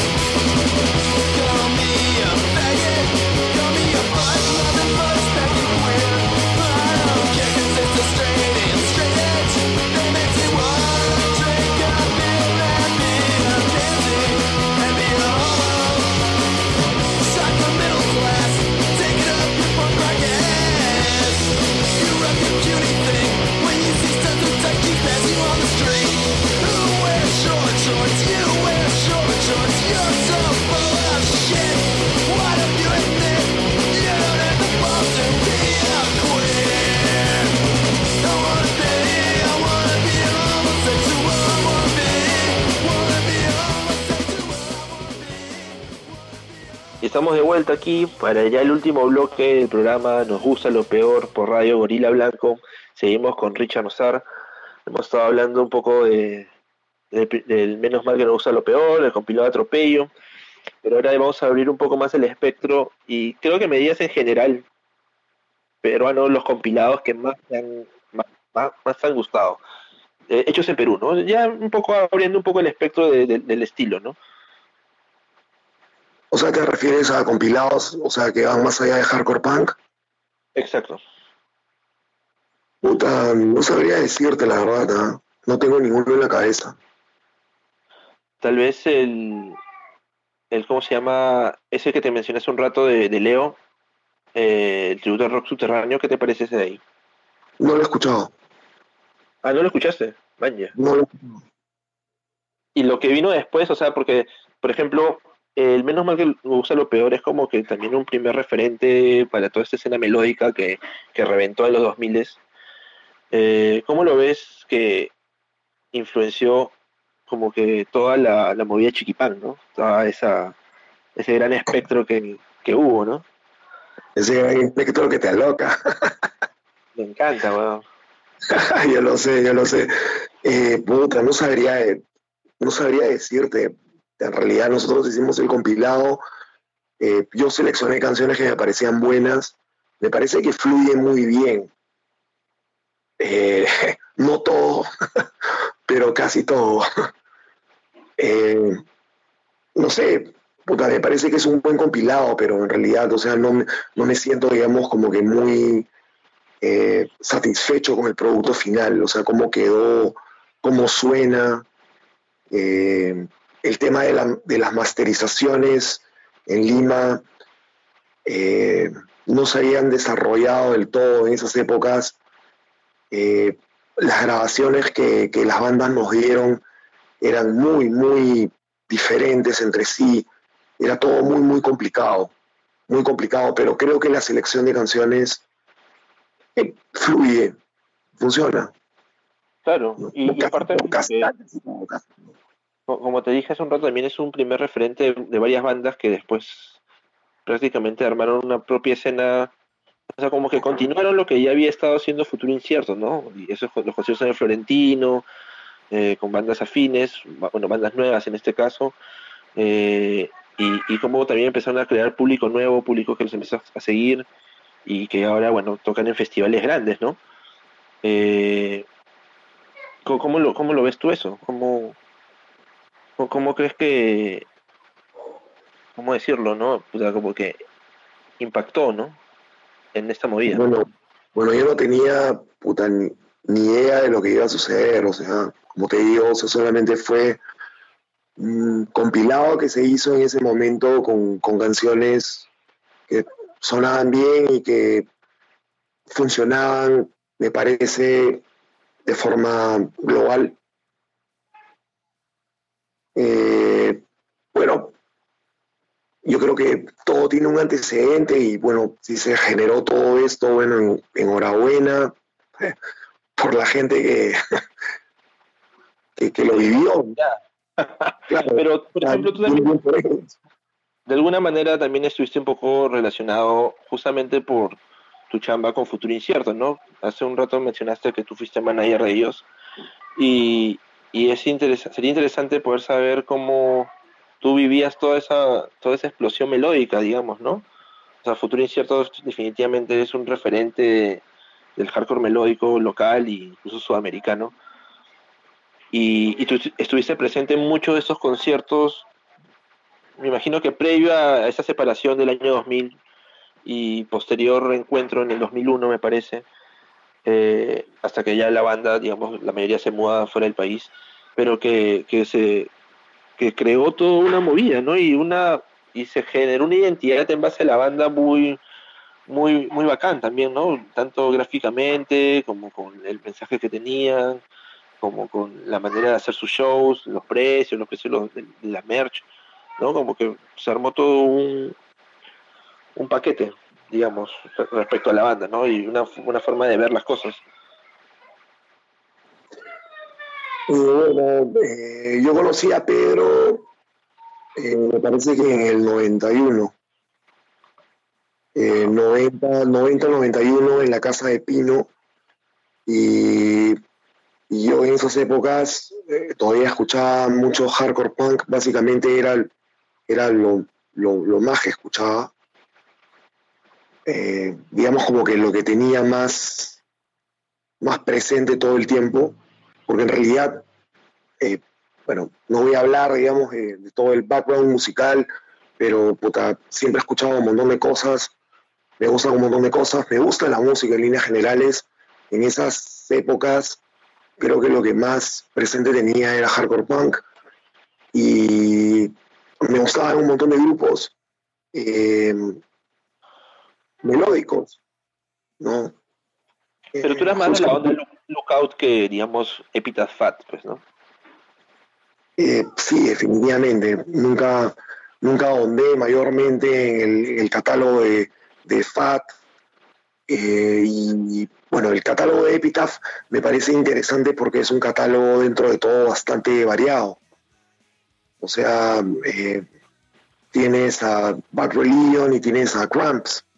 Y hay discos de New Bomb Turks que, que- que están ahí también. Y tienes, claro, Dwarfs, y tienes Pennywise, o sea, hay una variedad, y Rancid, y es, y es todo muy variado, ¿no? Entonces, esa hueá me parece de puta madre. Eh, Fat ya es una, creo que ya es, bueno, tú sabes más de eso que yo, en realidad. definitivamente, definitivamente has escuchado muchísimos discos más de Fat que yo, pero todo, claro, o sea, obedece a todo, a una línea, ¿no? Es, es bien generacional en realidad también, ¿no? Oye, pero lo- los punkoramas a ti te lo- los escuchabas, te gustaron, ¿qué, qué opinan los punkoramas? Eh, puta, en realidad nunca, nunca los llegué a escuchar realmente. O sea, recuerdo haber visto un- uno de esos compilados en, en la casa de Rubén alguna vez. Pero, ¿No lo escuchaste? pero, no, pero no lo escuché. Ah, no. años después, digamos como que muchos años después, cuando eh, es- estuve viviendo en Arequipa, eh, vi otro. Ya me imagino, ahí al borde del volcán. Claro. vi, vi otro de esos compilados en, en un cajón, como- pero nunca se tocó. Nunca se O- tocó. nunca se tocó, creo que por ahí toqué un tema de New Bomb Turks que, que estaba ahí también. O lo agarré porque, porque bueno, New Bomb Turks a mí me, me- me parece un bandón, puta. Me encanta ese grupo. Eh, hasta el día de hoy, digamos, como que los escucho, es, es, es una banda que nunca dejó de tener vigencia conmigo. Eh, y creo que por eso, puta, agarré el punkorama y puta, puse el tema de New Bomb Turks, ¿no? Entiendo. Y, y eso va de la mano con lo que te gusta. O sea, tú tocabas en espirales, hace un rato pusimos un tema de espirales. Eh, ¿Va de la mano el gusto por este tipo de bandas, medias garajeras, medias punkies? El tema del garaje básicamente lo conozco, lo conozco después por, por otras personas, ¿no? Eh, eh, en realidad creo que el- el primer grupo de, de- de garaje que, que escuché fue eh, Miracle Workers, el disco Moxie's Revenge, y me parece que me lo pasó el mix. El Eh, mix. Raúl Teo, el Raúl Teo, todo el mundo Ah. conoce el mix. Eh, eh, No. El mix bueno, te- tenía una tienda muy, muy surtida en realidad en Galerías Brasil en el primer piso eh, y ahí pude conseguir varias cosas. Incluso alguna vez eh, encontré un LP de Melvins, esta es una historia real, a un precio realmente accesible, pero mi, nuestro querido amigo Camilo Uriarte me dijo, no, está muy caro, no lo compres. Le, hice caso, le hice caso, no sé por qué le hice caso. Y, y bueno, después volví, cuando, ya no estaba con él, dije, me convencí solo y volví ya no, no estaba. De hecho, me, me, me dolió un poco y siempre se lo voy a recordar cuando lo vea. ¿sí?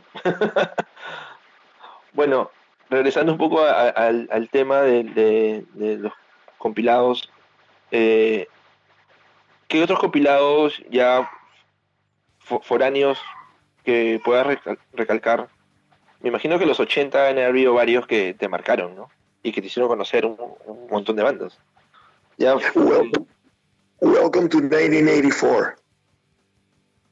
¿Ese cuál es? A ver, cuéntanos un poco de ese compilado. Eh, Welcome, to 90 Welcome to 1984 es un compilado de Maximum Rock and Roll. Puta, no me digas que no lo has escuchado, weón. Puta, es un clásico. Ya, creo que sí lo he escuchado. O no lo he escuchado entero, pero que sale. Oljo seco, No creo. seas, no seas pendejo, weón, puta. Si no has escuchado ese compilado, weón, puta, estás, estás mal, weón. O Puta, sea, estoy mal. To 1984, weón, puta, es, es un, es un- es un clásico de clásicos, weón. Es, Muchos es- es...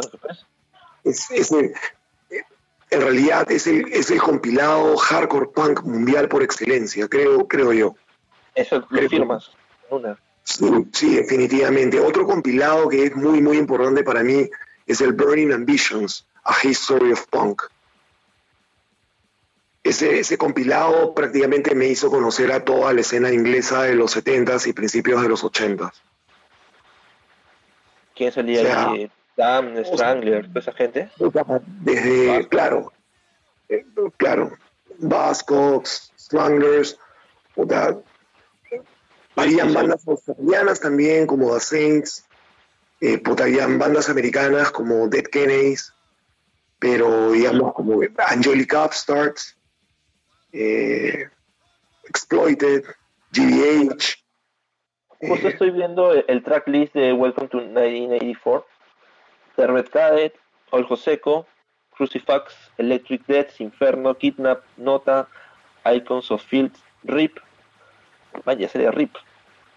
Skidget Lars, Ratus, Raw Power, Bristless, Depression, BGK, The Stanley, Fright Mothers, VR, Mayhem, Red Tide, Moral Demolition, Do That, no sé qué esa guada es una agua finlandesa. Y No, es un grupo, es un grupo sueco. En realidad eso significa Head Cleaners. de por Y ahí. puta, es un grupo súper interesante y súper bueno. Y en realidad los, los, lo- la temática de, de los temas tiene que ver con limpieza. Con limpieza. Sí, con, con- con limpieza. O sea, aspiradores. eh, es bien actual también, porque hoy en día pues vivimos en, en una época de limpieza, ¿no? Constante. frecuente. Bueno, me imagino también que fácil en esa época eh, no había tanta. Bueno, ¿cómo habrá sido la, la, la, la realidad de Suecia en los 80? ¿no? Fácil no era realmente tan. Había tanta tantos problemas como en otras partes Sí. del mundo. Pues sí, tenían tanto, no tenían con- tanto contra lo que protestar. definitivamente. Definitivamente. Hay otros compilados que también puta, me parecen claves, ¿no? We Can Do Whatever We Want, me parece un compilado que es clave. Beating the Meat, Fuck, todo el tiempo estuve. ¿estás ahí? Hola, ¿volví? Sí. Ya, sorry, sorry, es que puta, no me di cuenta, se había activado mis datos, sacaron mis datos y tenía que poner- ya lo puse a la, al, al modem de la jato. Eh, me estabas diciendo, me está- estábamos hablando de, bueno, el compilado, ¿no? Sí, hay otros compilados que, puta, que me parecen que son de puta madre, que son puta, super claves, como Beating the Meat, que es un compilado de, de un sello llamado Eccentric Noise, que originalmente era una casetera. Eh, ahí también está Head Cleaners, Hood Bat, eh, puta Upright Citizens, que también puta vienen en Welcome to 1984, eh, puta Cólera, Power Age de, de Sudáfrica, Es loco. Es loco como bastante el hardcore brasilero tuvo un culo de impacto así en, en otras escenas, ¿no? o sea, eran, bueno, también eran bandazas, pues, ¿no? Pero es loco que igual ahí el idioma no, al final no, no pegaba tanto, ¿no? O sea, no, no era tanto un problema. Bueno, definitivamente el hardcore bra- brazuco tuvo un impacto en, en Finlandia. Eso está cantado. O sea, los mismos finlandeses dicen eso, ¿no? Puta, estábamos influenciados por lo que se hacía en Brasil. Una, una escena poderosa en los ochentas, porque en realidad también en el tema metal, puta, Brasil es un grupo que es, muy, es un país muy, muy influencial, ¿no? O sea, ¿Y tú, Sarcófago que- es un grupo que, que influenció a toda la, la, la escena noruega de principios de los 90, ¿no? ¿Tú, tú crees que, por ejemplo, la escena hardcore de acá, que bandas tipo Ataque Frontal o, Descontrol, que tienen un sonido muy europeo, muy, me imagino que, me imagino que escuchaban harto, bueno, desde Discharge o cosas como Terror Cae, ¿no? Eh, hayan tenido fácil más influencia de, de- de ese lado del mundo que de Brasil, que estaba acá al costado. O sea, yo sé que igual la influencia de bandas brasileñas acá ha sido bien fuerte, ¿no? O sea, obviamente mucha gente escuchaba al José, Cocólera, Ratos, etc, etc. Pero ¿crees que llegaba más como que de- del otro lado del charco o como que la gente se agarraba más de, acá nomás de Brasil para, para hacer la... Sobre todo la música, ¿no? Lo, lo que sonaba ahí, eh, el hardcore de, esa época.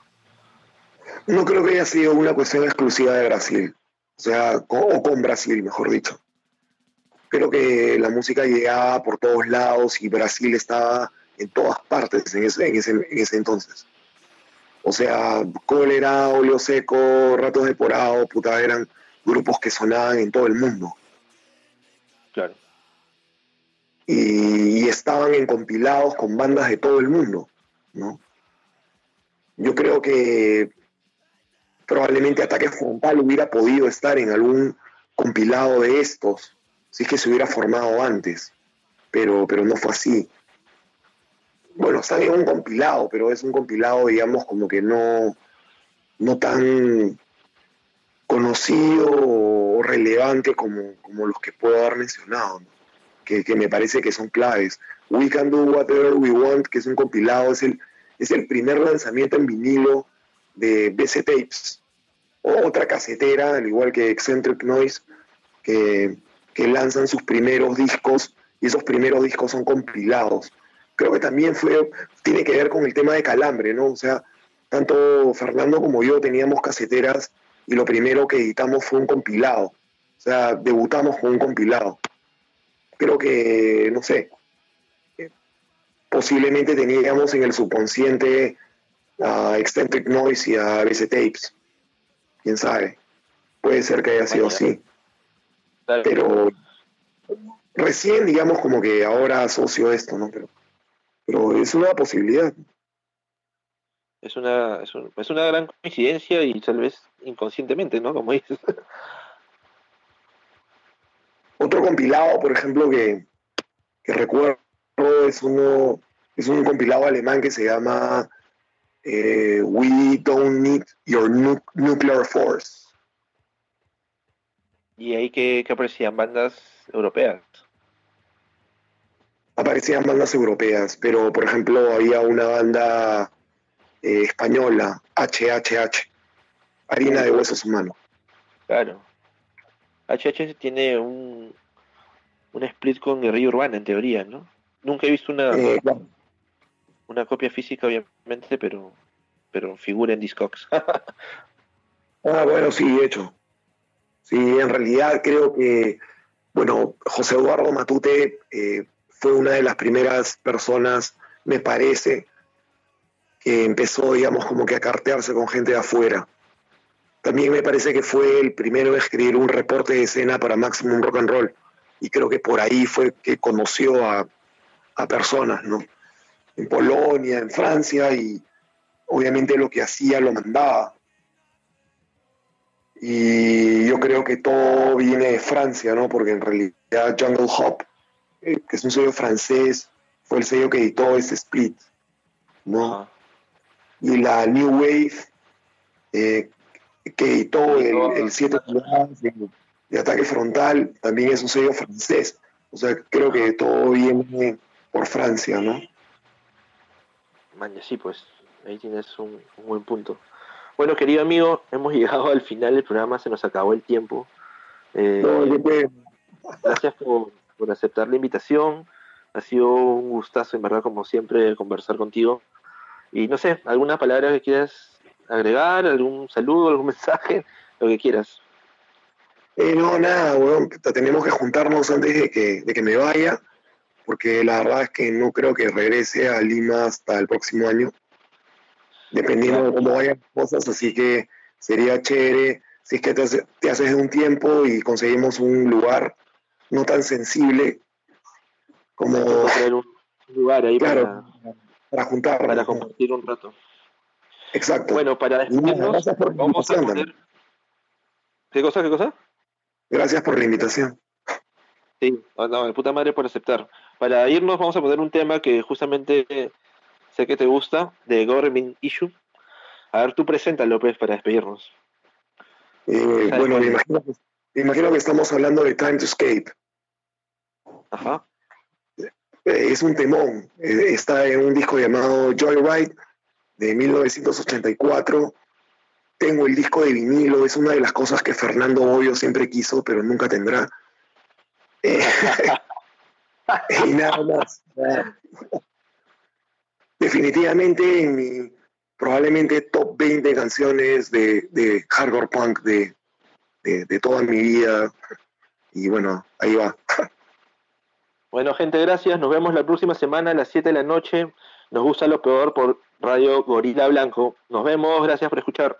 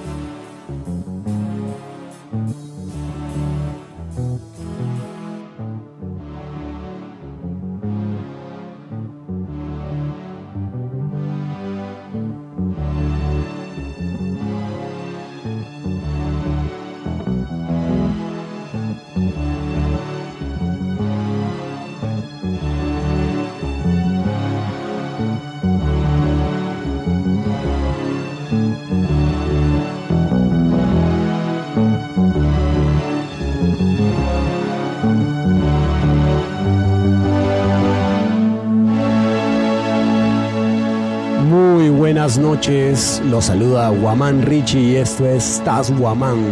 Siempre a través de la señal de gorilablancoradio.com. Como siempre agradeciéndole muchísimo a Gorila Blanco el espacio, la señal.